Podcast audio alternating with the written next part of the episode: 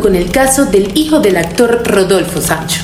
Yo te pongo un contexto. Daniel Sancho, el hijo del reconocido actor Rodolfo Sancho, fue arrestado este fin de semana en Tailandia por haber asesinado a un doctor colombiano llamado Edwin Arrieta. Daniel, de 29 años de edad, confesó haber asesinado y desmembrado al doctor porque según sus declaraciones, él lo tenía como su rehén en una jaula de cristal y lo amenazó con que fuese su pareja. El hijo del actor indica que la víctima lo obligó a terminar con su novia y además lo obligó a hacer diferentes cosas que él jamás en la vida habría hecho. Según información de F, Daniel reportó como desaparecido a Edwin, de 44 años de edad, con la policía el jueves en la noche. Ese mismo día, un recolector de basura encontró los restos del cirujano botados en un vertedero de la isla Koh Phangan, donde se encontraba la víctima. Sancho fue interrogado inmediatamente desde el viernes donde confesó que él verdaderamente habría matado a Edwin Arrieta. También lo captaron comprando utensilios muy específicos como una sierra, bolsas de basura y cuchillos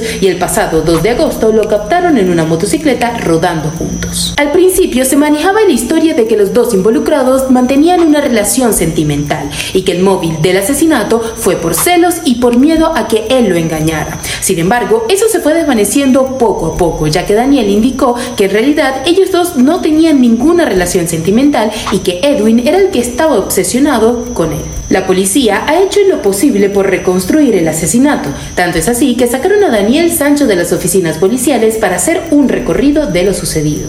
¿Y qué dice Rodolfo Sancho? Pues la familia ha publicado un comunicado en donde dicen que esperan que los medios de comunicación se abstengan de emitir cualquier información que no esté confirmada hasta que el caso esté más claro. También pidió respeto hacia su familia y hacia su hijo en estos momentos de máxima confusión.